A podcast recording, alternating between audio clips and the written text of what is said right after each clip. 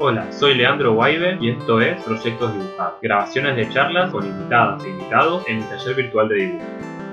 Hoy nos acompaña Julia Barata. Hola Julia, ¿todo bien? Hola. ¿Qué tal? Hola. ¿Todo bien? ¿Cómo Gracias por va? sumarte.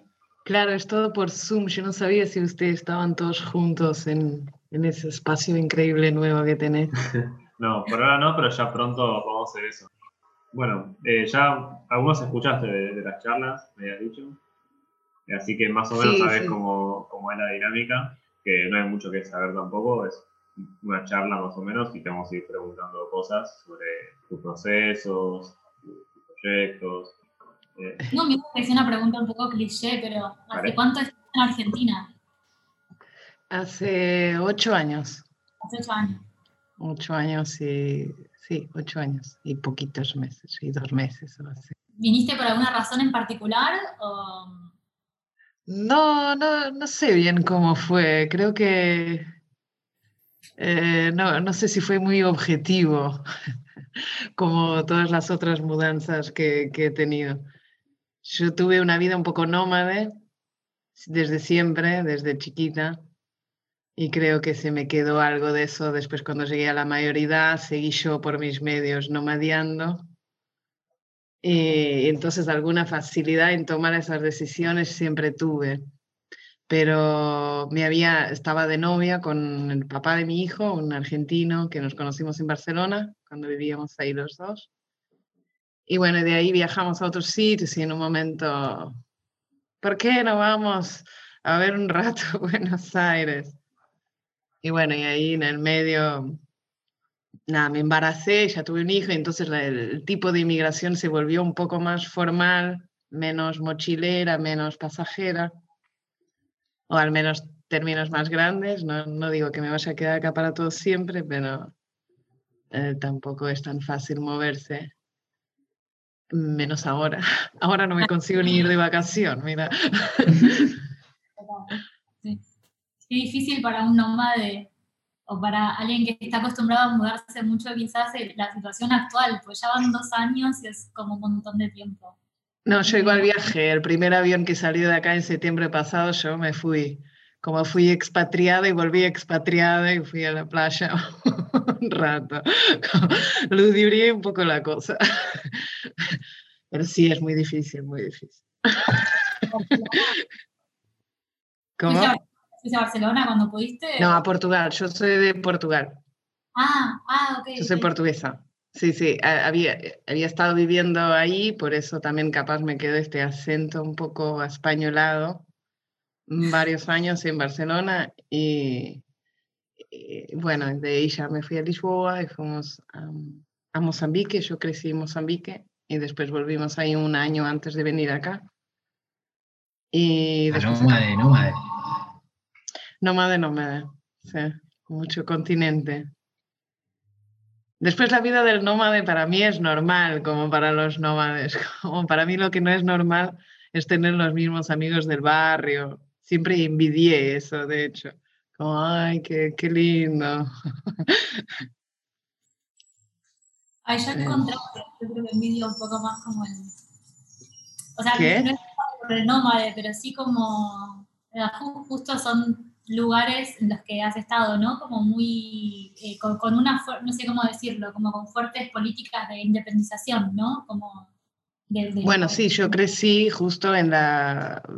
Bueno, eh, yo ya nací en el post-independencia, pero fue muy ahí, fueron las últimas excolonias que había, completamente sancionadas por todos, era un incordio. Em, Portugal tenía un, régimen fascista eh, bastante semejante al español, entonces teníamos nuestro Franco, que era Salazar, cuando se muere en 75, en 74, eh, se cae el régimen, ya él estaba muerto, ya estaba un sustituto y no sé qué, y en 75 se hace la liberación. Entonces mis padres estaban ahí y quedaron porque eran de izquierdas, entonces estaban en el movimiento, eh, estaban, bueno, más vinculados a- con la independencia y, y terminamos, terminé creciendo ahí. Pero después, bueno, vino un régimen comunista, después se asesinaron el líder en 86 y ahí ellos deciden irse, como y queda, queda un, un gobierno un poco diferente del sueño de liberación que habían tenido y que todo se fue a la mierda y bueno. Sí, sí, sí, me imagino. Muchos quedaron, yo tengo familia ahí, eh, gente que, bueno, optó por la nacionalidad mozambicana. Pero sí, es una cosa que para los portugueses es bastante común, como que para acá no es muy común, pero para los portugueses sí hay mucho, como hubo estas dos independencias en 75, aún hay mucha gente que creció ahí, que los padres vinieran. Claro, sí, me imagino con repercusiones, porque aunque eh, quizás la independencia no es algo que está sucediendo exactamente ahora, sino que sucedió en un momento particular, muchas repercusiones que van quedando culturales también, ¿no? De, no sé, de todo tipo. Eh, Muchísimas. Y que todavía están... me pongo a y, y después las guerras civiles. Yo crecí durante la guerra civil, porque después cuando, como viene el régimen comunista, ahí entran todos los países tirando para lo suyo. Ah, bueno, se desató una guerra civil financiada por, por los dos polos que ya conocemos. Y, bueno, y bastante dura. Mm. Y ahí se me ocurren dos preguntas, que son dos en realidad. Eh, bueno, primero, ¿cómo, es, o ¿cómo fue tu vínculo con el dibujo en el sentido de, bueno, si dibujas de chica y siempre dibujaste o si te detuviste en algún periodo y después retomaste? Y, si, y bueno, ¿y cómo fue dibujar en todos esos contextos, en todos esos países donde viviste? ¿Y cómo, cómo dibuja un nómade?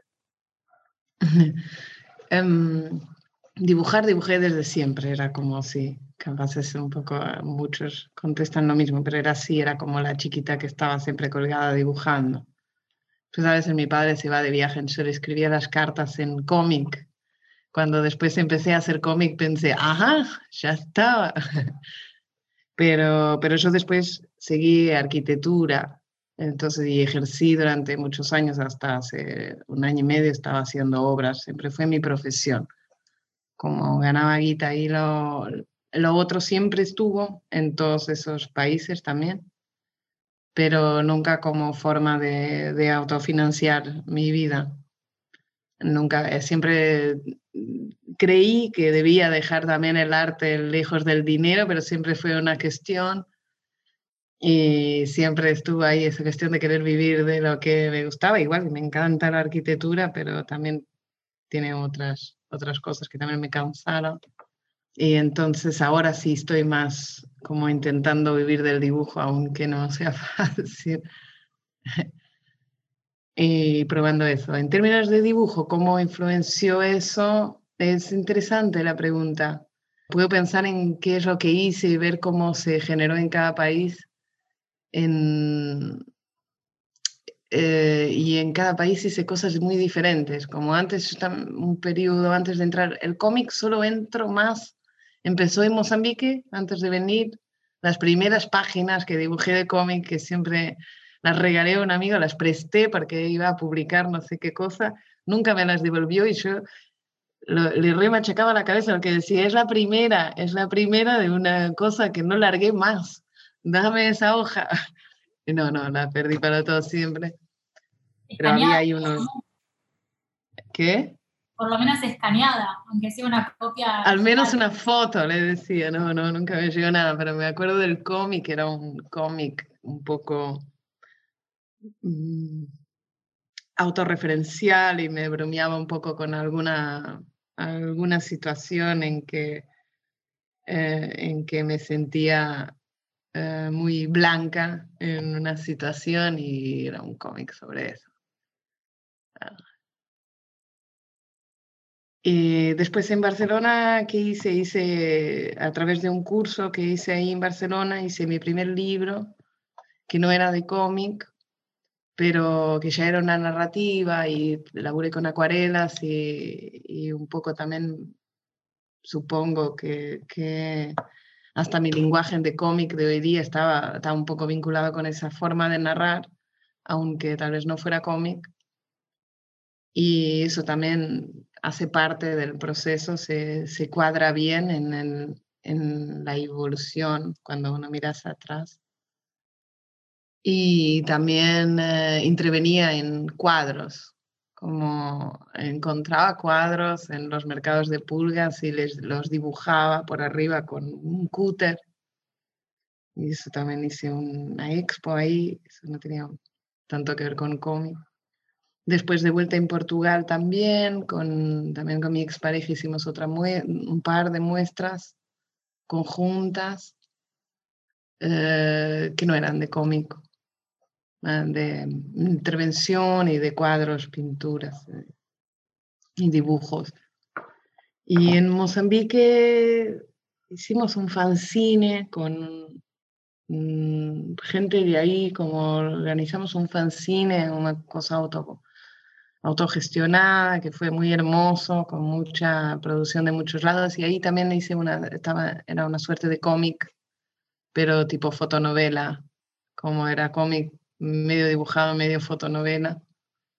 Sí, ya estaba medio ahí.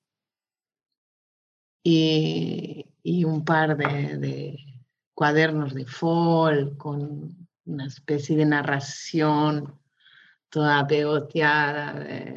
Que tampoco era con globitos de texto, pero que supongo que se puede inserir como en la historieta, al menos en lo que yo entiendo de la historieta, que es bastante, un concepto bastante lato a veces.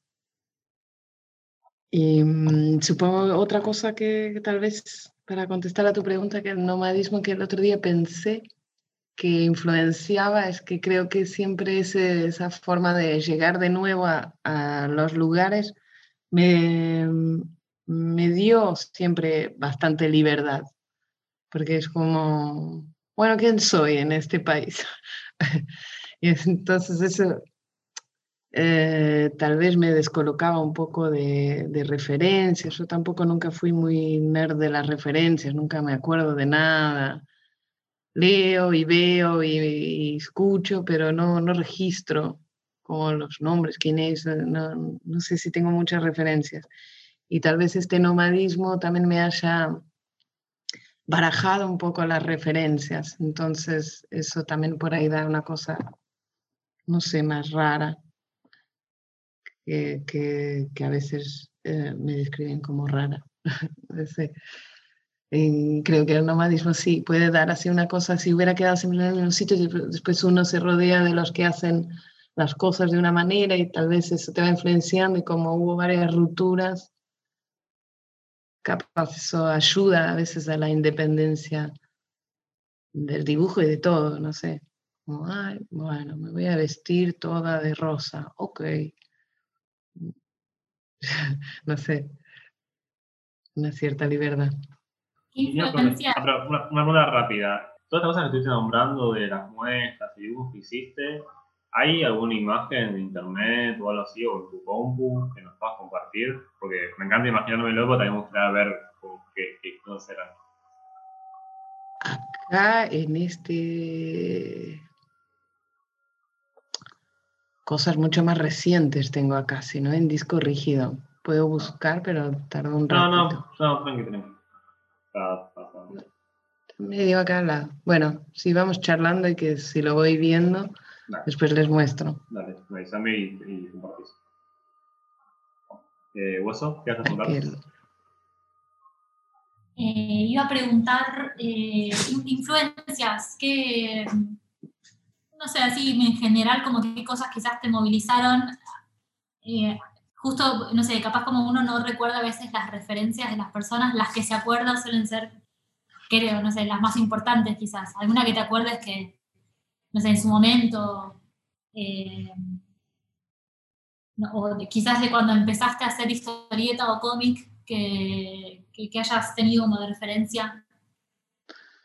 Mm, no, los comienzos nunca, nunca tuvieron como una referencia clara. De hecho, a veces, como muchas veces me hacen esa pregunta y, y siempre es como la pregunta que me pone nerviosa. como, no sé qué contestar a eso. A veces he contestado con referencias del cine, de la música, de la manera de hacer, pero y que creo que sí que son muy presentes en la manera como dibujo, porque también busco una cosa muy cinematográfica, entonces muchas veces imagino la cámara moviéndose.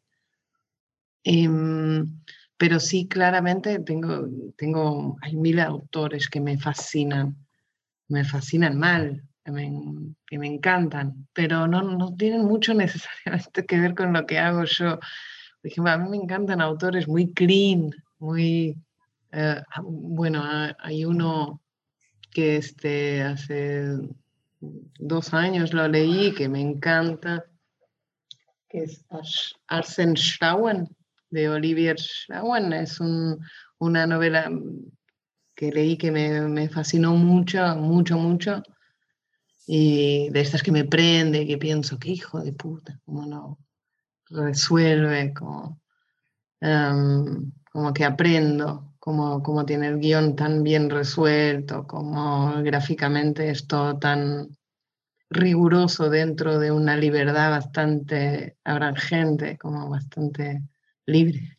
Mucha, muchas propuestas muy personales, pero sin embargo sin nunca salir de, de un formalismo muy riguroso. Em, también Chris Ward, que es como casi un disparate, a veces también pienso que estoy prefiero referir a, a, la gente que me copa cercana en vez de referir a estos grandes nombres que ya todos los conocemos, pero bueno, no deja de ser como, no, me dejo de quedar fascinada cada vez que veo. Y, eso, sin embargo, es hiper estricto y hiper riguroso, pero todo, todo eso me fascina, como esa cosa tan neta. De, de acá tuve muchas influencias como más cercanas de inserirme en un grupo de dibujantes y dibujantes y, y, aprendí un montón, es como donde aprendí más entre gente que se volvió mi amiga, amigos, como de juntarnos a dibujar y de ir aprendiendo sobre la marcha, sobre compartir el hacer. Y ahí eh, hice un taller con Delius, hice, estudié también con Pablo Bese, con Paola Paola mucho, como me influenció mucho. Y después aprender con, con otros dibujantes de verlas, como de ver cómo hacen, de ver cómo piensan. De Sofía Watson, María Luque. Mm, bueno, muchísimos, como nunca, nunca había aterrizado en un sitio con una una aura fancinera y de la serie, de la historieta tan prolífica. Y, para mí fue todo un mundo, como me dio mucho, mucho bagaje para seguir, para seguir haciendo, para buscar nuevas formas de hacer. o sea, tengo millones de ejemplos solo de, de cercanía acá que me influenciaron mucho. Nosotros estamos todos dibujando, por eso a veces si nos ves agachar la cabeza es... Ah, no es que nos estemos prestando atención, sino que estamos dibujando también. Estoy muy habituada. Yo tengo acá el dibujo, pero no me pongo porque a veces me cuelgo, como me puedo quedar callado dos horas, como ah, no, no escucho la pregunta. En relación con lo que decías recién, eh, no me acuerdo ahora quién, pero ya hubo otra invitada que también comentó esto de la particularidad o la singularidad de de estas redes o grupos de dibujantes y dibujantes que, que, reciben gente y lo incorporan como súper rápido e integran y, y demás a otros dibujantes que van llegando a Argentina. Entonces, nada, me parece como re interesante esto que estás contando de, de, bueno, eso, como de llegar a un lugar y, y que de repente ir descubriendo cómo es la movida del dibujo en ese, en ese lugar en particular. Yo no he estado en otros países, así que no sé si hay, si has notado como diferencias o similitudes entre las movidas de dibujantes de los otros lugares donde has estado, o los otros lugares donde has editado, o los otros lugares donde has participado en ferias o demás, con la movida eh, bonaerense, calculo que es la, que conoces ahí. Yo siento que Argentina tiene, tiene muchísima producción de, historieta y, mucha diversidad. Y, mm, y, suceden muchas cosas que también van bancando esa producción. ahora estamos en pandemia y el, todo, el, todo está diferente, pero la cantidad de ferias, de eventos donde nos vamos cruzando todos y, mm, y donde suceden cosas y charlas, intercambios y, y donde, mm, no sé, veo fanzines hermosísimos de todo tipo, de toda especie. Em, es muy extremadamente rico. Y sí, una cierta comunidad bastante mm, afable de dibujantes, como siempre, no sé, yo creo que también los dibujantes, como ninguno gana plata, es como una comunidad bastante solidaria. Eh, y amena, menos como la conocí yo. Después los vínculos que hice, yo tampoco me encuentro a dibujar con 20 dibujantes, no, no, me interesa. Como, eh, a veces sí, pero cotidianamente me junto a dibujar con las dibujantes que son mis amigas, que estamos charlando y, y nos gusta compartir el hacer, pero es con gente que, que en general, en lo cotidiano, como que elegimos, como que nos juntamos.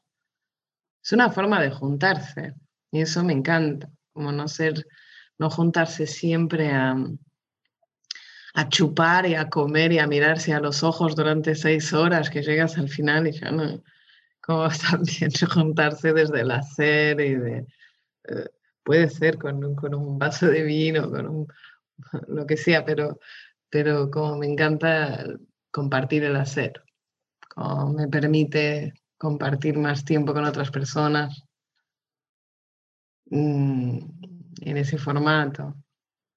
Me gusta. ¿Ustedes todos son dibujantes? Sí y no. Ah, todos en este momento estamos dibujando, así que técnicamente seríamos todos dibujantes. Eh, pero bueno, yo por ejemplo soy científico, me dedico a...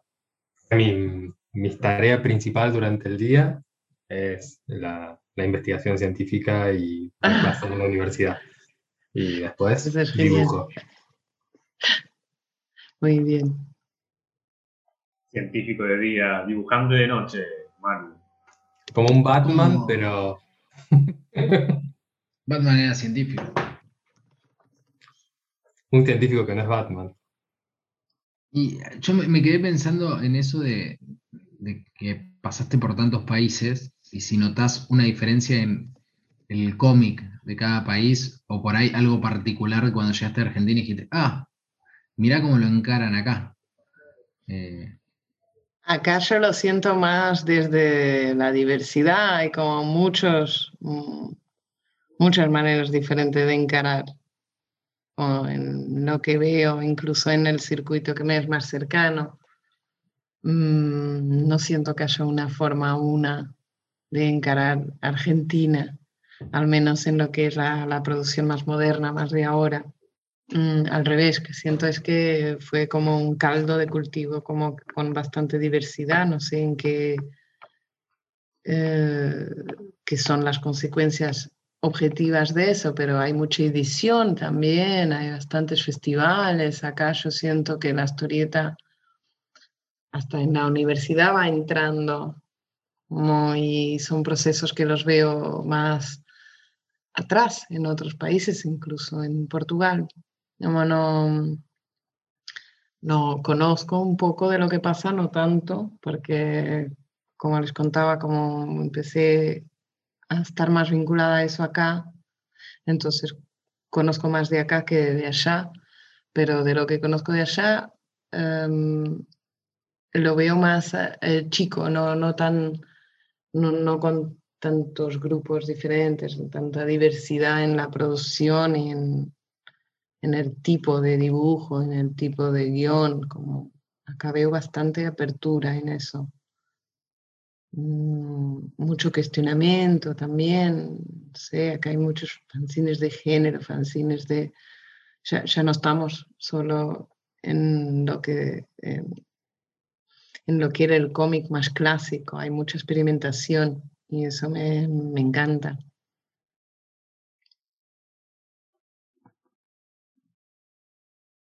Bueno, hablando un poco de eso de la experimentación, eh, el taller que das vos es sobre historieta experimental, ¿no? Así se, se llama. Eh, ¿Nos querés contar un poco de eso? ¿Cómo surgió y cuál es el, enfoque?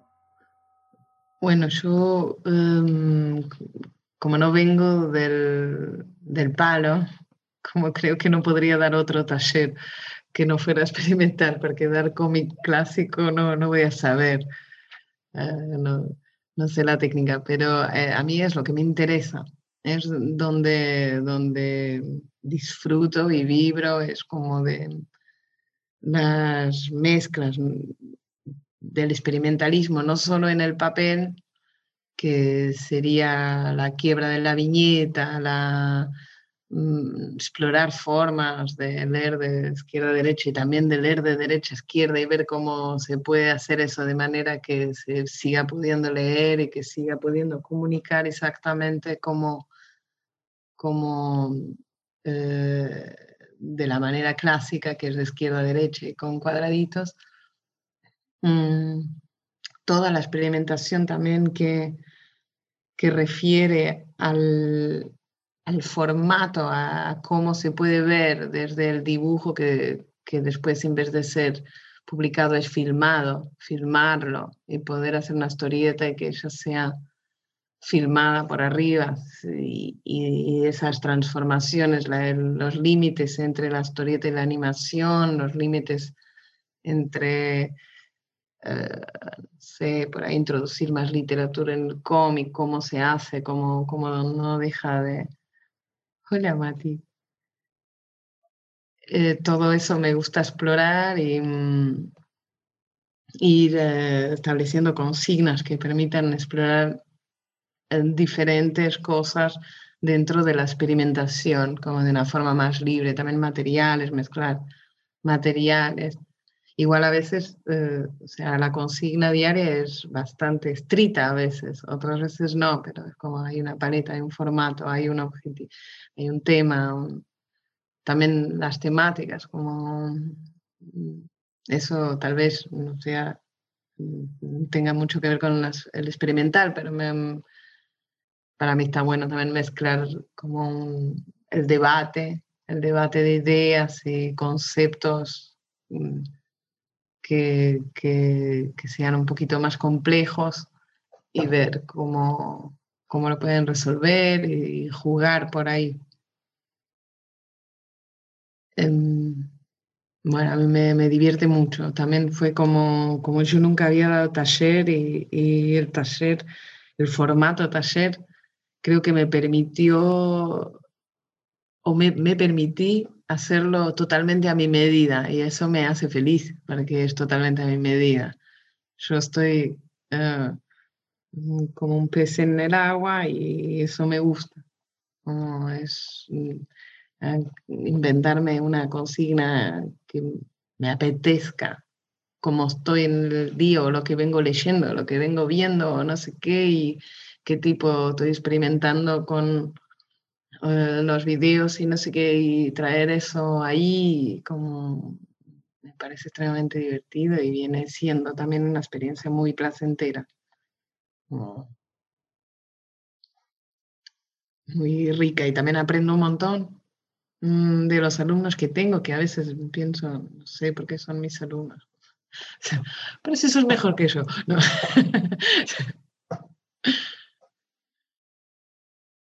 muy divertido. ¿Vos das ese y aparte uno de clínica de proyectos, ¿no? También. Sí, después tenemos otro taller en Mesa. Eh, ah. Ambos talleres están inseridos en Mesa, que es el, un local que tengo con Clara Lagos durante la pandemia. Abrió justo antes de la pandemia, así que todo fue bastante virtualizado durante mucho tiempo y, y hay varios talleres. Y clínica lo, lo doy con Clara Lagos y también es un taller que me da mucho placer. Es, es, más de seguimiento de proyectos individuales, que fue una cosa que era una idea muy antigua, que ya la habíamos en algún momento hablado también con Ale Musaraña, de hacerlo ahí hace muchos años, después con Mesa eh, decidimos con Clara que también nosotras necesitábamos eso, hicimos un taller también a medida de lo que necesitábamos lo que pensábamos que sería bueno para acompañar nuestros procesos largos de desarrollo de una novela gráfica y, en que estamos muchos años a veces y entendemos las dificultades de la disciplina, de eh, necesitar un otro para entender los trabas de guion, como para percibir muchas cosas de comunicación, dónde se traba, qué es excesivo, qué es lo que no, es, no hace falta, qué es lo que hay que tirar. Eh, sentir que a veces estamos muy eh, metidos en procesos muy, muy solitarios. Es como una tesis de doctorado que es totalmente solitaria, como años, ya no sabes si está bueno, hay días que decís todo esto es una mierda y no va a ningún lado. Y, a veces es, como lo veíamos, em, queríamos o deseábamos tener eso para nosotros y terminamos armando eso para otros, porque nuestra idea era como también poder partillar, pero en la docencia eso se vuelve imposible, entonces eh, igual es extremadamente rico para nosotras el taller porque entran trabajos que a veces son muy buenos, que, que también nos ponen en causa y eh, es un debate bastante horizontal, tampoco es que nos ponemos como las, los reyes de nada, eh, sino como lectores externas. Y, y, aparte por cada módulo, antes era de mes a mes, ahora es de dos en dos meses, también hay una invitada externa y, que aparte de dar una charla, de contar su proceso, su precurso, un poco como hacen acá en el taller del baile, eh, también ven los trabajos de antemano y dan una devolución. Entonces cada trabajo va teniendo también el feedback de, de dibujantes o guionistas o a veces escritores hemos traído, como que vengan a hablar de narrativa. Y, hace poco vino Maconuda de Uruguay, también esta cosa del Zoom también permite a veces viajar un poco entre países hispanoparlantes. Mm, Mariki de Chile y miles de otros, Federico Reggiani, también esta cosa de que hablábamos los, los clásicos y los no clásicos, es muy interesante también que vengan. Mm, yo no soy propiamente un, no, no tengo tanto bagaje académico, soy muy autodidata en lo que toca el cómic y a veces está muy bueno que venga o escuchar una charla de una persona que ejerce eso hace mil años y que también conoce no solo la técnica, como todas las técnicas de meter el lápiz azul por abajo y cómo es la paleta y tienen hasta nombres para las cosas, el plan tonal que, que nosotras, eh, no sé, yo por ejemplo, el equilibrio de blancos y negros está muy bien y te viene uno y sabe, hay un nombre para eso y yo no, no tengo idea. Y, y es, es, bueno, está buenísimo siempre el conocimiento del otro y también de mercados, de cómo funcionaba, de cómo funcionan las divisiones entre dibujantes y guionistas. Un montón de información que termina siendo riquísima para, para todos para, y, y para los trabajos en específico. Son muchas miradas diferentes. Y es muy lindo también ver los trabajos evolucionar, es otro tipo de taller, cómo van creciendo y volverse libros, es como muy, muy hermoso.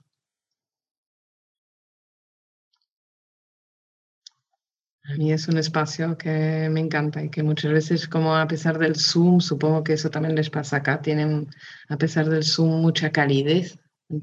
Y mi taller también como mucha, eso me, me encantó también de, de, la descubierta de los talleres vía Zoom, que no es que me encantan ni voy a hacer ninguna apología, pero digo que tampoco son, uh, no pierden calidad humana mm, del todo. Y eso está buenísimo. Yo te quería preguntar, eh, sí, no, de sí. Di, diga y después, después lo digo. Eh, que vos eh, dijiste que el, el cómic tiene como límites laxos en cuanto a la definición, ¿viste? para vos, ¿cuáles son las, las cosas que un cómic no, no puede o sea, cuáles son los límites del cómic para vos. Algo que vos ves y decís esto no, no, puedes, no puede hacerse, está mal. El, otro día en una charla hablábamos sobre eso, como cuáles son los límites del cómic, y, y en un momento surgió este límite, es como tiene que ser una narración, hay una narración. Pero también es, hasta eso se cuestionaba, porque a veces tienes cómics abstractos, entonces es como un viaje eh, estético, es como si fuera un, como mirar un cuadro, pero estos cuadros los tienes que mirar de a 10.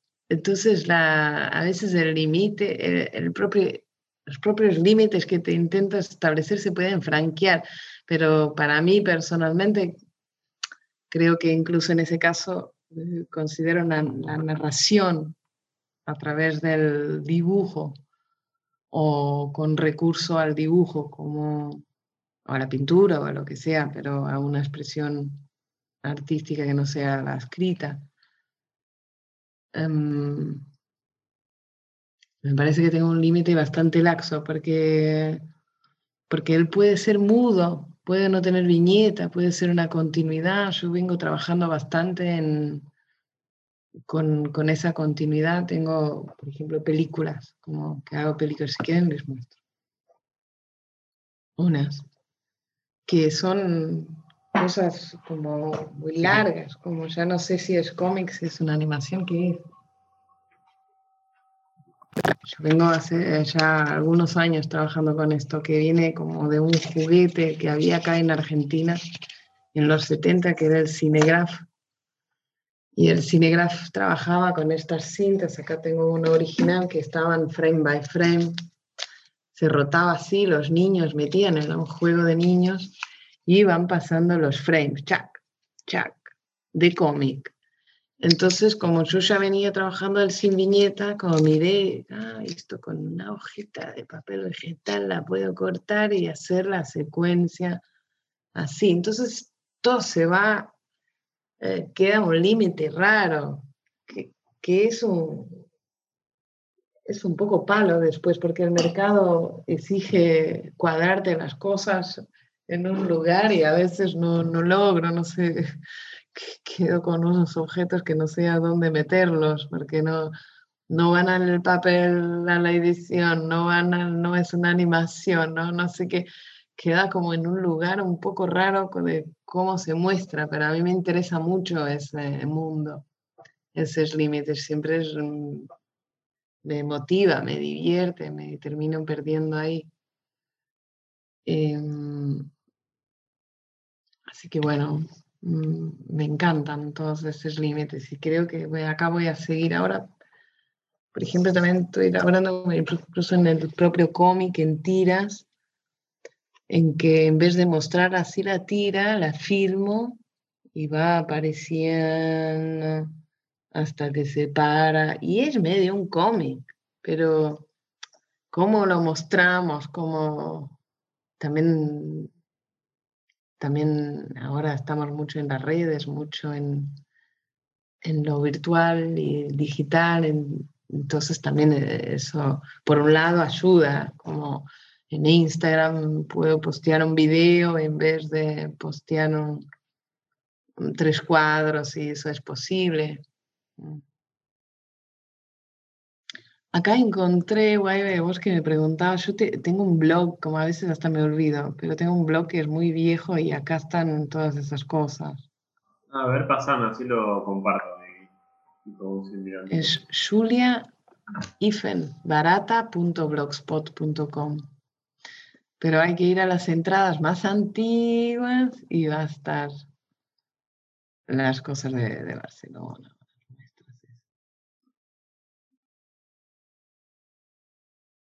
Bueno, acá ya estoy en Mozambique, ya no está mal.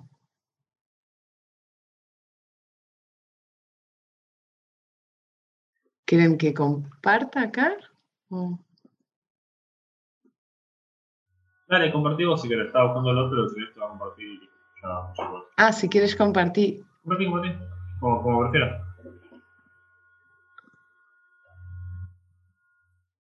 Bueno, acá son unos ¿Se ve? ¿Unas postales? Sí. Este eran como cosas de postales que eran con transfer y no sé qué de Barcelona para algunos trabajos y fanzines. Estos fueron hechos con, este es con Alejandro Levakov, este es de abajo, no, así siempre como, trabajé mucho con intervenciones, con fotos y recortes, me la pasaba en mercados de pulgas comprando álbumes de fotografías de, familias desconocidas y me fascinaba. Y a partir de ahí hacía eso. Ah, este es otro librito que también ahí de Barcelona, que era como un desdoblable, como un bestiario que se podía alternar la historia. También con transfer, buscaba como todos estos químicos hardcore para transferir, todos que te intoxican, me encantaba eso. Esto era también para unos fanzines ahí, que eran como 100 postales. Estos son los cuadros que entrevenía con Cooter, que les decía. No, me encanta hacer cómo le haces una cara nueva al personaje. Como que se envejecía. Sí. Este no se nota muy bien, pero está la mujer atrás, como riéndose. Este era un poquito cómic, ya no me acuerdo qué le decía. Somos uno para el otro deliciosamente desnecesarios. Se tenía uno dormido. Eran enormes estos, eran como estas reproducciones gigantes. ¿Y esto lo, lo encontrabas por la calle, las pinturas? A veces los compraba también. Ah, y a los mercados compraba el que me, me gustaba intervenir. Ah. Alguno por ahí de la calle, sí, pero, pero no todos me gustaba. Estas eran unas animaciones tontitas. Vale, esto no importa. Eh, eran carteles de teatro, hice teatro muchos años y bueno, hacía los carteles, escenarios. Ya está, no tengo más acá.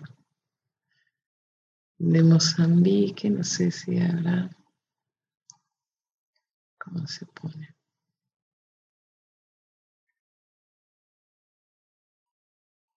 Este es muy viejo.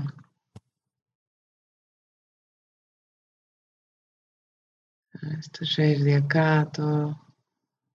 Bueno, acá está otra forma del... Em, eso hace poquito, hace un par de años, ¿no? Sí, eso es de acá. ahora estamos viendo. Que ahí no le puedo dar play. Pero bueno, es como este, esta, estamos ahí otra vez en los bordes de, de la narrativa, como que lo giras y ves otra imagen, como estas adaptaciones analógicas, todo en analógico. A mí me encanta estar con las cintas coche. Ah.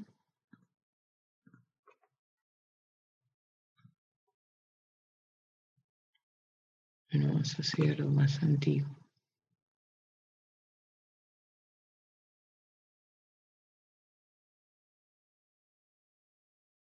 Este creo que es como mi primer cómic publicado, que era un poco diferente. No, si lo veo me parece re viejo. Acá uno usaba medio viñeta, medio que no. Ah, buenísimo. Estaba probando. ¿Cómo está montado el texto que va como haciendo una especie de... Sí, a mí me parece horrible hoy, me da vergüenza de mostrar. Está buenísimo. Que son ilustraciones que hacía para libros o no sé qué, y también empecé a, agarrar algunos laburos de eso, que me encantó. Estos eran unos en Mozambique que mm, son con estos papeles negros, también con cúter, lo hacía con el bisturí, son todos como escarbados, no dibujados es eh, grafiado, ¿no? Que está en una hoja negra y le vas levantando, o una hoja pintada de sí, negro. Sí, es como, claro, hay esa técnica de poner con lápiz de cera y después pintar con tinta china y lo rascas. Este es con un papel que ya compras así, que es como todo lisito con el negro y lo rascas con el cúter bisturí y vas como, como dibujar. Bueno. Estos son más ilustraciones para libros o ediciones. ya hace rato que venía con esto, creo que nunca salí mucho de esto, como de la acuarela.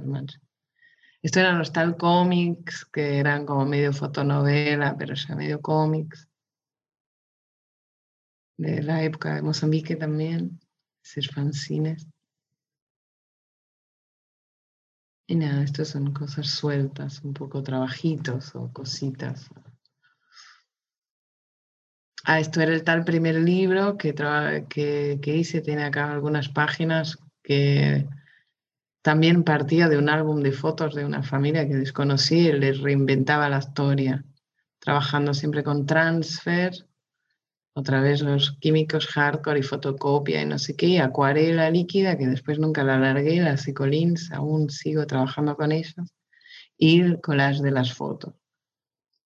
Y acá ya había narración, había toda una narración en rima, acá no se muestra muchas páginas con narración, pero era un texto largo en rima con una historia de ellos mm, que no tenía nada que ver, era una ficción, ellos eran peces y querían ser humanos, cualquier cosa.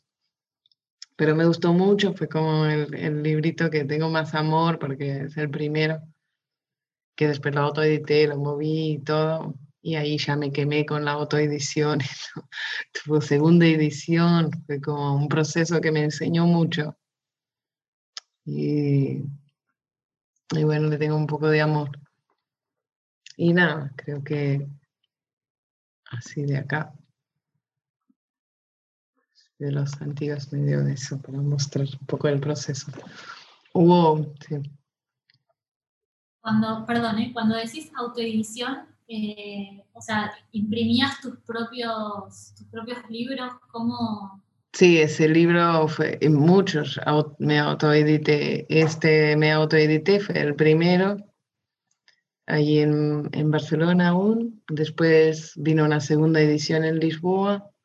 Ese no, nunca llegó a galería, yo ni a, editoriales, yo ni, ni, ni, intenté, estaba como en otras. Yo lo autoeditaba y lo entregaba en sitios y se iba vendiendo, iba buscando. Em, después, la mayoría de las veces, no, no sé, ni, iba a buscar, después como era nómada iba quedando por todos lados, era todo un desastre, no tenía ni las hojas de las consignaciones, era un desastre.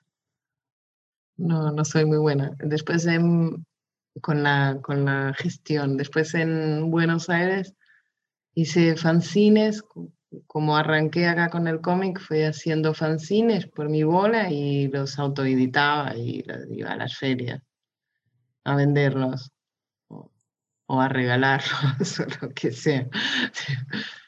Eh, y ahí como empecé a estar más acá en el, mundo de los dibujantes, con esas autoediciones. Alguno después fue editado y y estuvo bueno eso.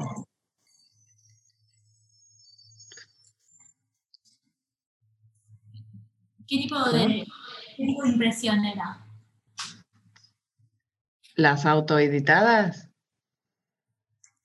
Claro. Depende. digital. O sea, eh, en realidad, perdón, pregunto porque sé que está, ahora se usa mucho el tema de la impresión rizo que te permite hacer como esa, está, claro, Leo Guayde, que la risa.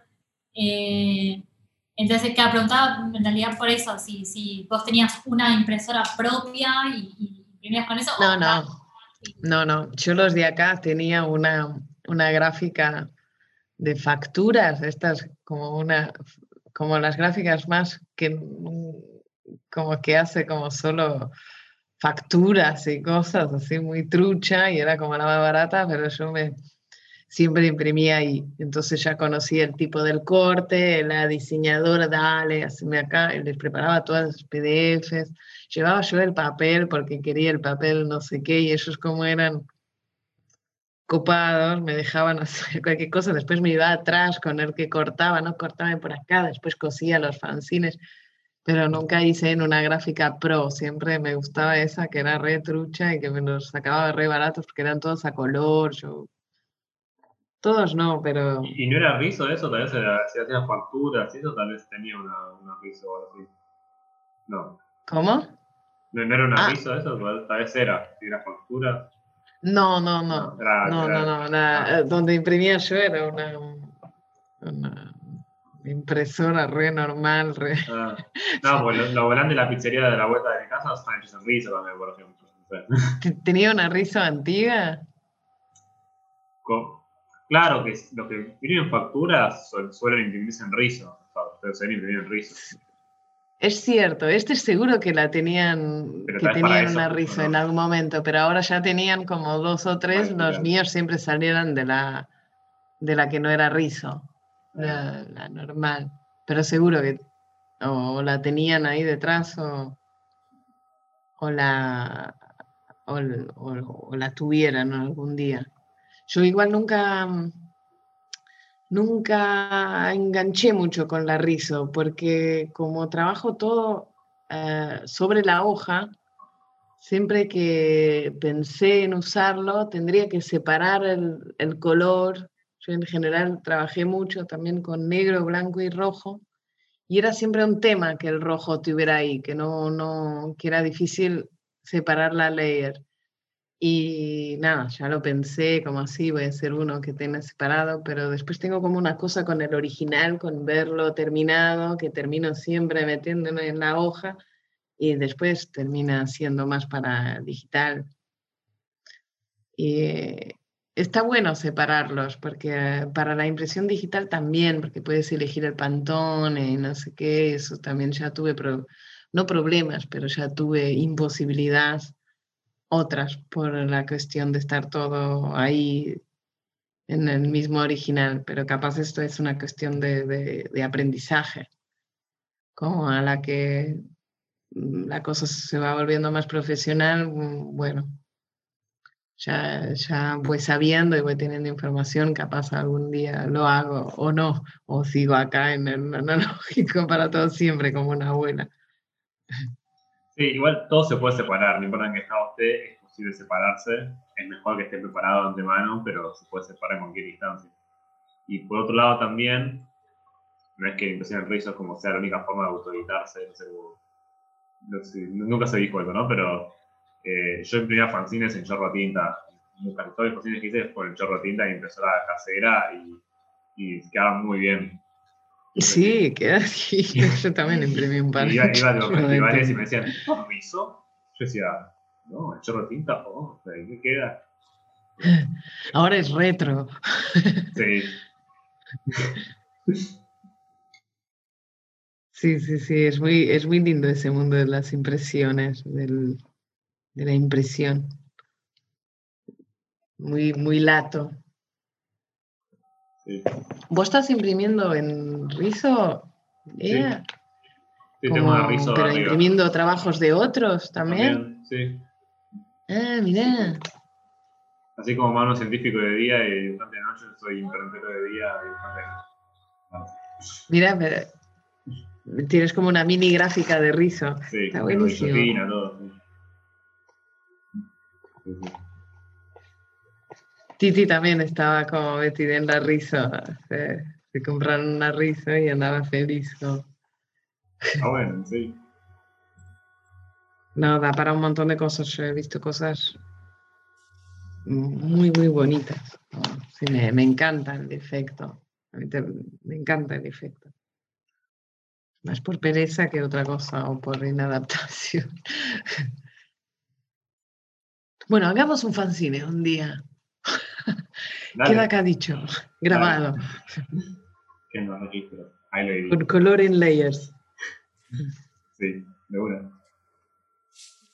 Está bueno, me gusta. Quería preguntar ahí relacionado con, con el tema este de, bueno, cómo imprimir y dónde imprimir y, y que te gusta ver el- en, en- en- en analógico, digamos, el, el papel y la tinta y toda esta cosa. Vi que hay como una paleta eh, de colores que usas que está como bastante fija, entre comillas, ¿no? Fija. Eh, pero bueno, casi siempre esto como los colores primarios, blanco y negro y bueno, quería saber de dónde había surgido o, o por qué esos colores. El blanco, negro y rojo. Igual azul también vi, porque, porque medio como que independientemente del material, no sé, los, los dibujos que eran como con acuarelas y demás, eh, también involucraban rojo, azul, negro y blanco. Mm, puede ser. Sí, en los últimos años hice mucho, mucho a blanco, negro y rojo esencialmente, ya sin el azul, sin el amarillo. Y no sé cómo surgió, pero surgió naturalmente, pero una vez encontré unos escritos de, o una amiga me pasó unos escritos de antropología en que había una, descripción de esos tres colores como los colores más, que era eh, la, sangre, la caca y, el, la, la piel, sería, ahora ya no me acuerdo. Pero había algo muy visceral en los colores, describí esa paleta así y, y realmente yo había empezado mis autoediciones con un par de historias un poco viscerales muy viscerales, un poco catárticas, autorreferenciales. Y, hacía mucho sentido eso, o sea, no sé qué surgió primero, capaz porque la cosa, cuando la hice, necesitaba esos colores anímicamente, era como más rabiosa, y eso, el rojo y el negro me daban esa violencia, y cooperaban con la naturaleza de la narración. Mm, y, quedó así. Después, eh, me, objetivamente, me resuelve mucho. Como que el blanco y negro me encanta, pero tener un color y el rojo me sirve mucho. Me resuelve muchos problemas gráficos, pero no, no son problemas, como muchas decisiones gráficas em, y de comunicación, como de, de trasladar planos, eh, me sirve mucho. Y por otro lado, yo no me siento muy buena con el color, como no tengo, hay gente que tiene un manejo del color fenomenal, no sé, María Lu, que como gente que mezcla muchos colores y queda bueno el baile, también tienes un buen manejo del color, como, y a mí me hace difícil como mezclar todos los colores y que como que por ahí me sale raro, no sé, no, no me, no siempre me sale bien, ¿no? Y entonces con estas tres también me acoto un poco. Y es una manera de ir aproximándome al color y no, no, no hacer un error en el medio de la narrativa que, que queda raro. Es como un poco tal vez una, una, incapacidad. Digo, me pones más el eje en la forma y en las composiciones que en el color, me parece que como vos pones unos sí. para separar, pero te encontrás más en, otras, en otros aspectos. Sí. Después todo el año pasado que tuve más con acuarelas y ya entré a una cosa menos de la narrativa, sino de cuadro, ahí volví al color y, me gustó mucho. Sin embargo, a pesar de tener más colores, siempre intento que sea acotado. Con, no sé, el, el, verde me perturba, no lo sé usar, como me perturba el verde. siempre me estropea los dibujos, no sé. Eh, y, ahí, bueno, también depende de la técnica, ¿no? Como el cómic con, con Rotring y eso, sí, me es extremadamente difícil usar el color y prefiero quedarme con la forma y, y divagar en eso. Con la acuarela ya menos, es como otra técnica y me lleva a otros lados en que está más mezclado eso, tal vez, el color y la forma y las texturas y todo. Pero, pero bueno, sigue estando ahí algunos, eh, algunas, eh, no sé cuál es la traducción, embirraciones, cuando no te gusta una cosa, cuando no puedes, manías, tengo unas manías con colores. Y no es que no me interesa, ¿no? me puedo quedar horas pensando una paleta o o dándome con la cabeza en la pared porque introducí un tono que pienso que me estropea todo el dibujo. me interesa, me gusta, pero bueno, tengo mis limitaciones. Ese es enorme, Leandro, el que tienes detrás. Sí, un metro por setenta más o menos. Es acuarela también, ¿no? No, es óleo. Estoy jugando con óleos ahora. Ah, wow. Es increíble. Qué hermoso lo que andas haciendo. Eso ya es en serio, óleo. Soy más seria ya, no, no uso más acuarelas, no uso más Rotary. Sí, claro, es mucho más serio. Soy grande. Sí. Eh, yo me voy a hacer un tecito. Tengo, me, me di la vacuna hoy y estoy como creo que medio como nublado. Eh, A mí me pegó sí, mucho. Sí, A las tres horas en- estaba en un taller y se me empezó a arder la cara. sí, tengo como se me cierran un poco los ojos. Así que voy a hacer un tecito a ver si me, me levanta. Eh, sigan hablando mientras tanto. Yo voy a intentar ponerme a dibujar acá con ustedes. Buenísimo. ¿Tienes algún proyecto ahora eh, encaminado en cuanto a, a cómic? Tengo algunos. Em, una novela que, em, que terminé, que tardó muchos años, como cuatro. Y, mm, y se terminó, terminé en febrero y anda ahí. No, probablemente sale el año que viene. Después una animación con esta técnica que les mostré, que está yendo ahora a festivales, pero no entré en ninguno.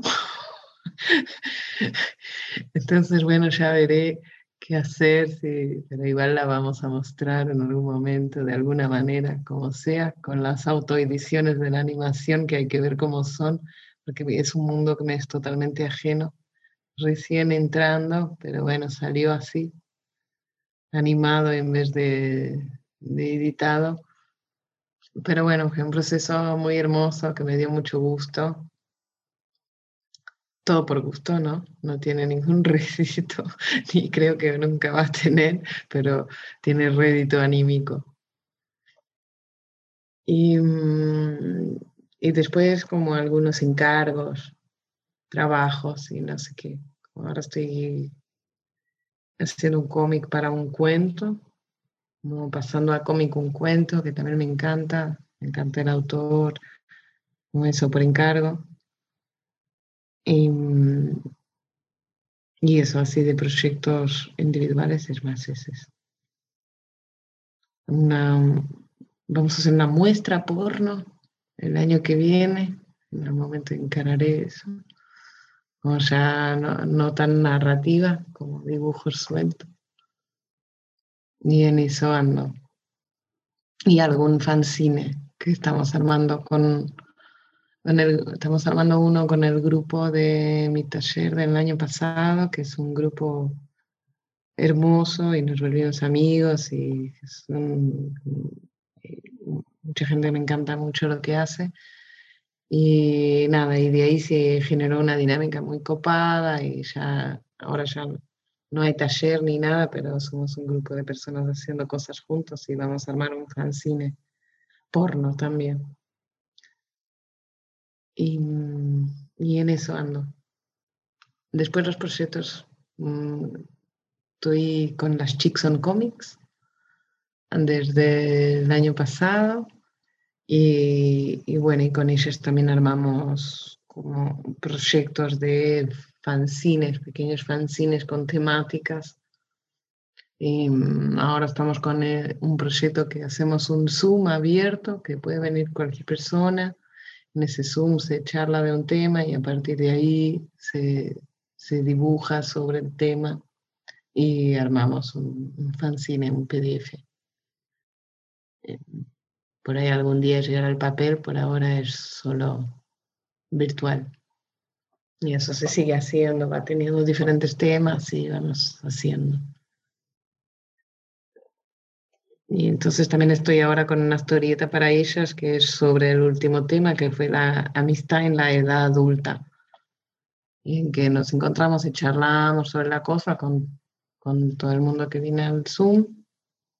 Y mm, sobre la cosa, sí, como si estuviéramos charlando acá, bueno, yo perdí una amiga en la edad adulta, cómo se maneja la- los vínculos en diferente, o tampoco das tanto, cosas así. Después dibujamos sobre el asunto y salen diferentes historias, diferentes abordajes sobre el tema.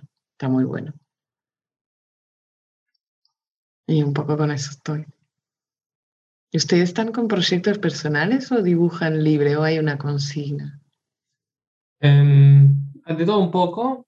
eh, vamos salteando también. Algunos tienen proyectos ya personales que están encaminados, otros van haciendo dibujos que quizás después se convierten en algún proyecto. No sé, por ejemplo, Mati tiene una Sí, sí. historieta que ya está relista casi, ¿o no?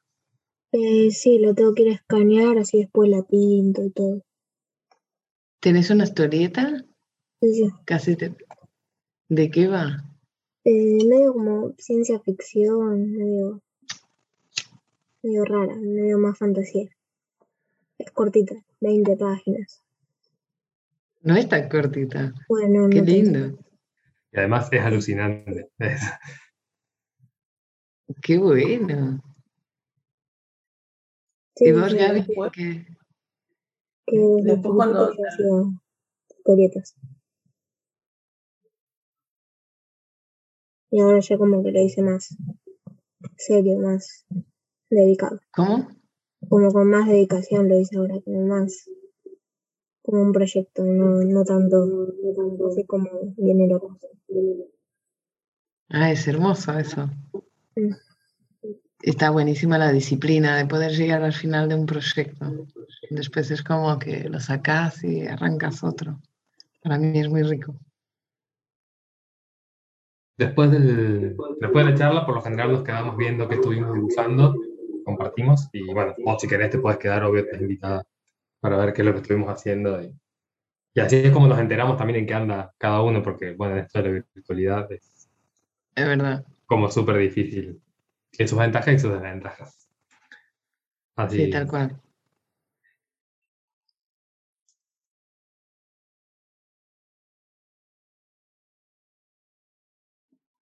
Y vos, por ejemplo, cuando, mm, ahora pensando en esto de los proyectos, cuando arrancás algo, ya medio que sabes, ah, esto va a ser un fanzine, ah, esto va a ser una historieta, o, o nada, o es como que vas acumulando dibujos y decís, ah, acá tengo algo con lo que podría armar un fanzine, con lo que podría armar una historieta, o esto, si quizás lo redibujo, me puede servir para hacer una no sé qué, y así. Un poco, un poco de los dos.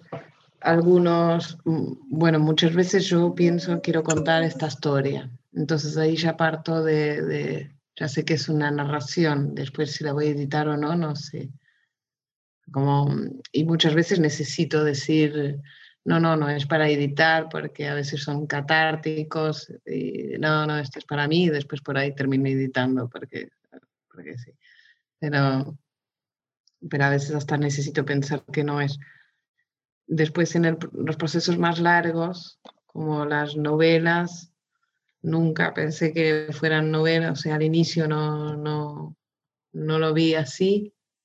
Y después a medida que, que va viendo más y más y más y más episodios, en general yo funciono de una manera bastante caótica, no, no funciono con un guion. Es- Yo sé, tengo un guion mental, quiero contar tal cosa, pero después cómo lo desarrollo no está, no está, no hago todo el guion, el story, nada de eso, voy directo a la página y ni tampoco hago boceto, entonces voy directo con tinta. Y eso se va formando como episodios. Y después, en general, eso me da un gran problema a la hora de armar la novela, que es que tengo el triple de laburo cosiéndolos. Yo sé que todos hacen parte de la historia y más o menos el orden, pero después me mucho rato es- son coseduras de los episodios para que quede unificado, para que quede una narrativa una que, que se pueda seguir, que no esté interrum- interrumpida. Entonces es un poco de los dos. Y como también construyo muchas historietas de forma muy visceral, digo, esto, tengo que dibujar esto, me sale. Y mm, ahí em, sí es como más in- intuitivo y, y después va ganando forma, una forma más extensa, más de narración. Pero sí, a veces son un poco catárticos a la base. Tal vez cada vez menos.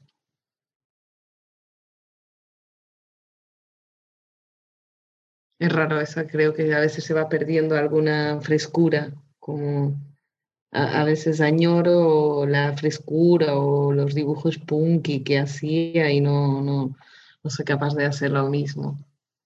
Ahora demoro mucho más y después como con las acuarelas también es una técnica mucho más demorada y con Como mucho más más tiempo. Es otro tipo, claro. Pero creo que también las cosas que hice más apuradas, los primeros fanzines, también tenían que ver con un momento de la vida, que laburaba todo el día en obra y tenía, no sé, un hijo chico y todo era muy así. Y, entonces los dibujos los hacía en cualquier lado, pum, pum, con un marcador y eso también marcaba el estilo del dibujo, la falta de tiempo. Ahora trabajo mucho más necesito tener cuatro horas libres para ponerme en eso y si tengo media hora no, no me puedo ni poner a pensar y añoro un poco esa, esa disponibilidad que tenía, o esa frescura y cómo salían las cosas. Ahora todo es más pensado y es un poco, oh, un poco palo a veces. No, no sé dónde perdí la frescura. Se volvió más, mm, más exigente, no sé. Sí, yo, yo te voy a un poco, por, no sé de qué estoy hablando, pero también relacionado esto con más con el proceso. Eh, bueno, pienso dos partes la pregunta. Dividir. Es que una parte no sé cómo hacerla mucho. Solamente decir que esta página de historieta que hace para el diario me encanta y en base a eso te quería preguntar eh, cómo es tu proceso, no sé si justo lo contaste en ese tiempo que me fui, eh, cómo es tu proceso para hacer como una página o historieta o dibujos, tenés como proceso en particular y también podemos engancharlo con otro, eh, otra pregunta que hacemos siempre que es cómo es tu cartuchera, que consiste en que nos cuentes más o qué materiales tenés para dibujar y cuáles son tus favoritos. Y, y eso, esas serían mis preguntas dos partes. Bueno, em, el proceso para hacer el cómic, por ejemplo, una página como esa, yo creo que tengo, tengo que pensar la idea, que a veces no estoy en el papel, puedo pasar días pensando qué quiero poner. Y cuando encuentro la idea, por ejemplo, ahí creo que era sobre el modo avión, o estoy equivocada. Ese sí, de ahí ya no me... sí, sí, modo avión, como que empieza como con estas Claro. manos acá poniendo el celular en modo avión, y como que lo deja en la mesita de luz y se empieza como a alejar todo. Si Claro, ven, era- entonces la tengo la idea volando, del... Se queda en la ciudad. Tengo la idea, por ejemplo, no quiero hacer una cosa sobre el modo avión de la desconexión. Entonces, para eso voy a usar un, un, un zoom out. Y eh, una vez decidido eso, voy directo al papel. Como empiezo por dibujar las cosas que sé que tienen que estar en un lugar específico, las manos, el celular, hasta la personita que está en la cama, ¿Y es y un después boceto o sin tinta directo? en directo. Directo. A veces cuando son encargos y cosas grandes, no me acuerdo bien cómo, eh, a veces puedes eh, hacer el boceto antes a lápiz eh, sobre el mismo papel, pero en general no. No. O, o ensayo a veces un poquito la idea al lado en un cuadradito re chiquito, así. Soy medio un desastre para hacer el boceto. Que a veces me da pena porque, con, porque puede fallar, falla más. Y cuando hago el boceto tiene otro rigor porque corrijo. Entonces intento ir introduciendo el boceto, pero muchas veces me pasa que si, si introduciera el boceto no, no, no haría. Entonces es como una opción mm, castradora para mí, es como la del storyboard, como que no, no funciona así. Y eso también lo digo muchas veces en mi taller, porque a veces es como un, un, un, un complejo. No, pero tengo que hacer boceto. Y a veces no, como depende de cada uno. Depende. Después vas a tener otros problemas, como eso, por ejemplo, de estar cosiendo todos los trozos que termina dando más trabajo porque, que si fuera pensado. más horas de trabajo, pero a la larga. Pero, pero cada uno tiene su modo de hacer y todos los modos de hacer son válidos si, si, si hay un motor que, que lleve a la perseverancia y al llegar al final del objeto, creo que, que es el requisito necesario. Ahora, ¿por dónde viene? Si viene más metódico, menos metódico, bueno. Y, en, el hacer no metódico también pasa eso, que al hacer, hacer, hacer, hacer, se va ganando un método, va quedando una idea, como es más fácil a mí ahora que antes, como ver la página y ya saber, ojo, porque primero dibujo capaz el globo de texto, porque ya sé que después no, me va a hacer lío. Pero, entonces, a veces puede, puedo dibujar y estar acá, por ejemplo, esta página estoy haciendo acá. Voy directo, pero acá ya están unos globos de texto y por ahí pongo, primero puse los tres autos, pero pongo los personajes, como entonces queda medio desarticulado, parece desarticulado, pero eh, yo sé que, que, que, esto no puede fallar, el texto, o que es lo que siempre me falla, entonces se va armando un método. Y la cartuchera está ahí, la voy a usar. Muy bien, Lea, porque no repetimos preguntas, así que punto para Leandro. Es muy bueno esto de la cartuchera. Porque es verdad, se ve un montón de cosas que yo estoy viendo. Bueno, mis preferidos es la 01, la Rotring. Y yo soy, como no, no hago el boceto, uso mucho liquid paper. Ah, mira. Mucho liquid paper. O sea, porque a veces realmente falla. Acá ya tengo un poco, o pongo un texto y después digo, no, no. ¿Y, no. cómo es mucho? O sea, ya está como a tapar sectores grandes o es como una línea, unas líneas? Como... Yo una vez vi un dibujo de Max Kachimba con una muestra y era como puro liquid paper y me sorprendió, era como no lo puedo creer. No, pero yo le puedo llegar a dar con bastante al liquid paper, a ver si tengo algún ejemplo. No son mucho, pero sí, líneas, el brazo me quedó chueco y va todo el brazo a liquid paper. por ahí la línea. Um, sí, eh, acá estoy viendo uno. Sí, sí, mucho liquid paper.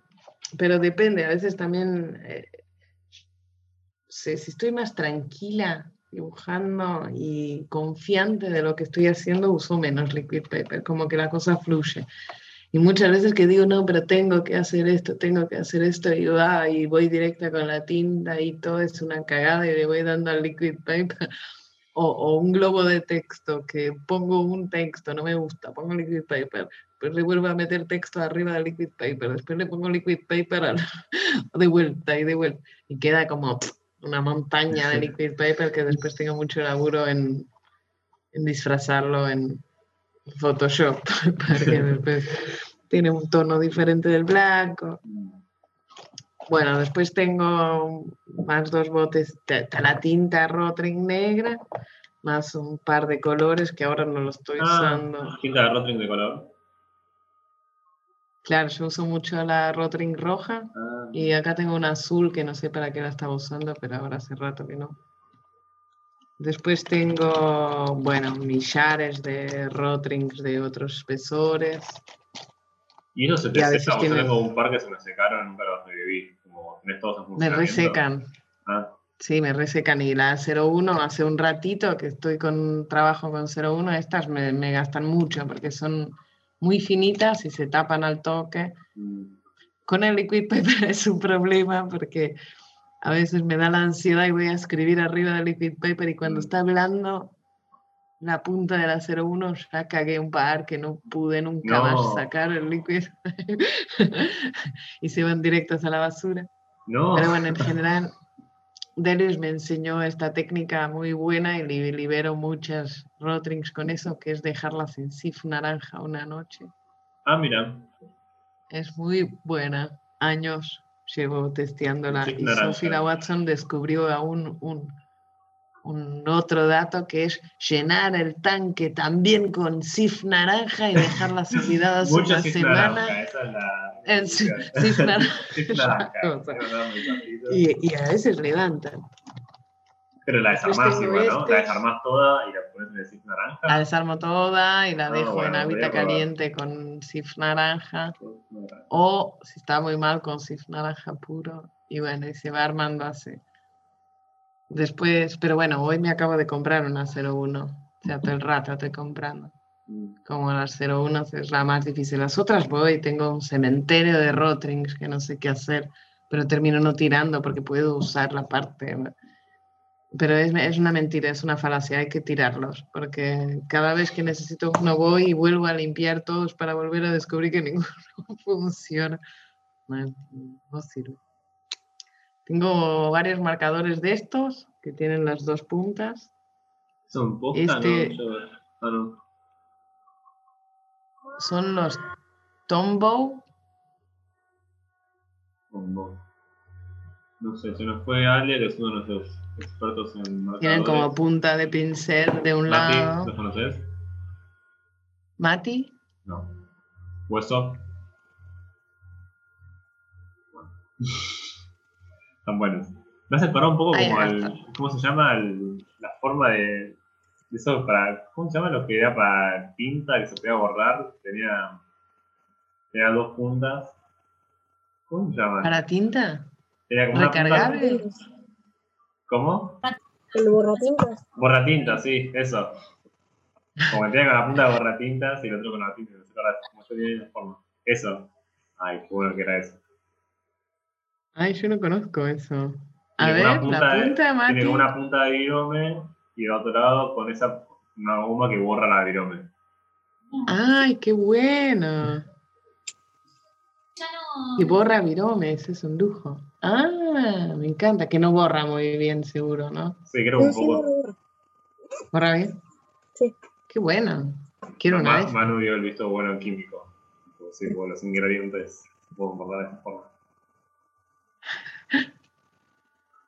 Bueno, Bueno, estas las uso para las experimento de- peliculitas esas. ¿Qué qué? No, que la clase pasada con Manu hicimos un experimento de cómo están compuestas las tintas. Hizo un experimento casero en su laboratorio. Claro, para, sí, continuar, perdón. Este, este los uso para las animaciones esas, para que son coloridas. Que también va con la 01 y después. Pues tengo varias de estas, todas iguales que me encantan para poner una idea, para escribir, para cinta scotch, que es para las películas también. Una reglita que la tengo porque me encanta, pero no la uso nunca porque no Ah, bien. escalímetro. ¿Escalímetro es? Es una regla de escala, sí. Como reminiscencias de mi profesión. ¿Y eso seguís trabajando como arquitecta, Julia? O- Ahora no estoy trabajando como arquitecta. Estos meses que nada, estaba, pensando como que, que estaba saliendo mucho laburo y pensé, siempre pienso como, sí, vuelvo, vuelvo. Pero después es como, no sé. bueno, ahora ya pasaron dos años que no hago obra. Me encanta igual, siempre puedo volver. Tuve 15 años haciendo obra y proyecto. ¿Y ¿Qué, qué es lo que hacías vos dentro de la arquitectura? Como, ¿Qué es lo que te gustaba? Depende del país, eso, eso dependió más del país, como la pregunta del dibujo. Acá hice, tuve siempre de freelancer y mucha reforma, Mm. siempre reforma. Em, reformas, sí, siempre sobre reformas, pero a veces mm, una cocina de un restaurante, una casona, una reforma de una cocina, una reforma de cocina-sala, una reforma mini depto para poner, para alquilar Airbnb, como cositas así. Mm. Mi casa, que ya no es mi casa. Así. Bueno, ¿qué más? Goma. Unos marcadores así para, para mi hijo, para cuando vamos y hay que tener algo. Si no me pide la Rotring es un problema porque después las parte. Más liquid paper, porque me gusta mucho. Un par de pinceles que maltratados, pero que igual los uso y los tiro por acá y los sigo usando. Esta que me encanta, siempre intento descubrir si hay acá, pero no hay, que es una pilot, es tan finita como sa- la Ah, 01 de Rotring, pero no la encuentro. Parece como de gel, pero no. no Es como de gel, pero es hiper finita. Oh, muy guapa, pero ya se está acabando. Glitter. Y una de tinta permanente para, no sé. Y bueno, el resto son más rotrings. Hay como cosas acá recolgadas, unas sin tapa, es un desastre. Pero bueno, más o menos. Un encendedor. Y eso. Me encanta esa, esa- ver cartucheras de otros. Y Sí, a mí también. hay unas cartucheras increíbles. Es una pregunta genial para hacer a todos. Todos tienen una cartuchera. Y todo está dicho ahí. Yo cuando era más chica decía que a mí me encantaba conocer las habitaciones de las personas y los padres. Era como leía a las personas. Cuando vas a su cuarto o conocer sus padres es genial. Es como una, Sí. mucha info de una vez. Y, y la cartuchera es un poco eso, como me acabo de dar cuenta con la mía, tiene como todos los materiales para cada proyecto, o sea que cada uno está referenciado en un punto, más el hijo, más el, fumar puchos, está, todo acá, to- todo, mi ser está acá. En la bolsita de afuera. Hay pinceles filtros, un post-it de algo que no, no habré volvido a leer. no funcionó. ¡Ah, mierda! Lo que no hice. ¿Estás mejor, Leandro? ¿O peor? No, ya, ya levantarme un poco y caminar me hizo, me hizo bien también. Y quiero leer un poco el té antes de tomarlo también. Como lo pongo así de cerca, así como me pegue en la cara. Y ya, ya estoy mejor. Nota como que Yo me quedé hablar, de cama, Sí. no podía ni creerlo. ¿Qué te Esta- dieron? No, la China, esta no, no, no sé nada. Pero bueno. La pasada me pasó un poco parecido, como que me dio un poquito así, como en los ojos. Pero, y nada más. Eh, Dixon Comics, que me quedé como ganas de preguntar, no sé, ¿cómo llegaste ahí? ¿Qué tal tu, tu experiencia? O, Yo llegué ahí hace no mucho, como un año más o menos, eh, un poquito menos. Eh, es un, grupo que ta- la idea era tampoco que fuera hiper extenso, hiper enorme, y en un momento que yo entré salió Paola y, y me sugirieron entrar y, y- y sí, y yo ya, bueno, ya era amiga de ellas hacía rato, al menos del núcleo de Buenos Aires y alguna Pixin de Singapur ya había venido, como mm, a veces estaba ahí como de amiga, como fumando puchos con ellas y bueno, mm, supongo que también salió medio natural. Y, y nada, igual estar adentro es como ver cómo funciona, que no sabía bien y es re interesante. A mí me... quizás la pregunta era como, ¿qué, ¿de qué se trata el espacio? Pues yo en realidad la- la- las vi, vi en Instagram, no sé, conozco más o menos eh, las que participan o las que conforman el grupo. No sé exactamente qué es o cómo surgió o si tiene como un propósito o es simplemente un espacio como de... eh, Esto surgió hace muchos años con Paola y, Joris Baker, que, era, que ahora tampoco está parte del colectivo, pero ellas como empezaron a hacer unos diálogos a distancia a través del dibujo. Entonces era una forma de dialogar a distancia y, y eso fue lo que siempre fue un poco la raíz del grupo. Como a través de la internet una posteaba un dibujo, la otra respondía a ese dibujo con un dibujo y, así se iba haciendo un diálogo en internet. Eso tuvo su Tumblr, de- Instagram y Twitter iba a las redes y después a partir de ahí fueron surgiendo muchas cosas, como hicieron una muestra en Alemania, hicieron una muestra en proa, después hicieron un libro que concurrieron, ganó, que fue ahora editado por Sexto Piso, Las ciudades que somos. Y en cada proyecto, después se trabaja sobre el proyecto, intentando ah, uniformizar las ponencias, los, trabajos de cada una, mm, pero se trata de un, diálogo un poco. Nosotros ahora como ese formato de viñeta y la otra contestaba se nos estaba haciendo un poco paja, entonces empezamos a hacer otra cosa que es como esas conversas abiertas y después a partir de ahí dibujamos sobre las conversas abiertas y para probar, pero es un, un espacio muy cálido mm, de, charla y tenemos un grupo de WhatsApp y a veces nos juntamos a charlar y a dibujar en Zoom.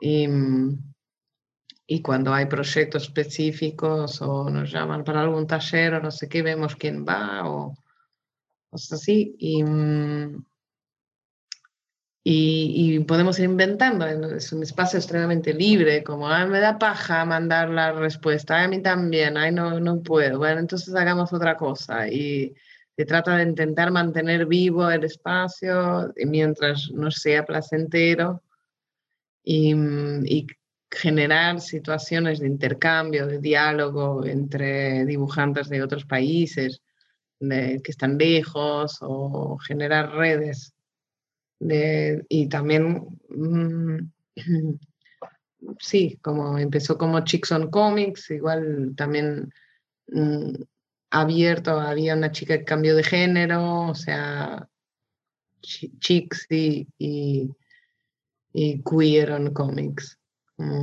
Y, tener una apuesta que inevitablemente va a hablar de de asuntos que tienen que ver con el género, pero porque nos surge, no es una obligación para ninguna, ninguna, en este momento a veces hay alguna que tiene un planteo más militante y otras que no, y, se va hablando y es extremadamente abierto, flexible y tolerante. Y ese es también creo que un poco el carácter del colectivo. Gracias. Y, lo del consejo, bueno, eh, me olvidé cómo era, perdón. Un consejo final. Un consejo para el final del, del podcast. un consejo. Un consejo que quieras darle mm. a, a otros dibujantes, en general, para mí un buen consejo creo que es como que, que, que, lo que hacemos nos tiene que salir un poco del alma, tiene que ser lo que nos gusta. Como por ejemplo lo que hablábamos del boceto, si no nos gusta hacer boceto, pues no hay que hacer boceto. Sí, como seguir, seguir por donde, por donde va más la tripa, porque si no, no vamos a lograr seguir. Y y es interesante seguir. Pasan cosas. Así que seguir por donde va la tripa. seguir por donde va la tripa.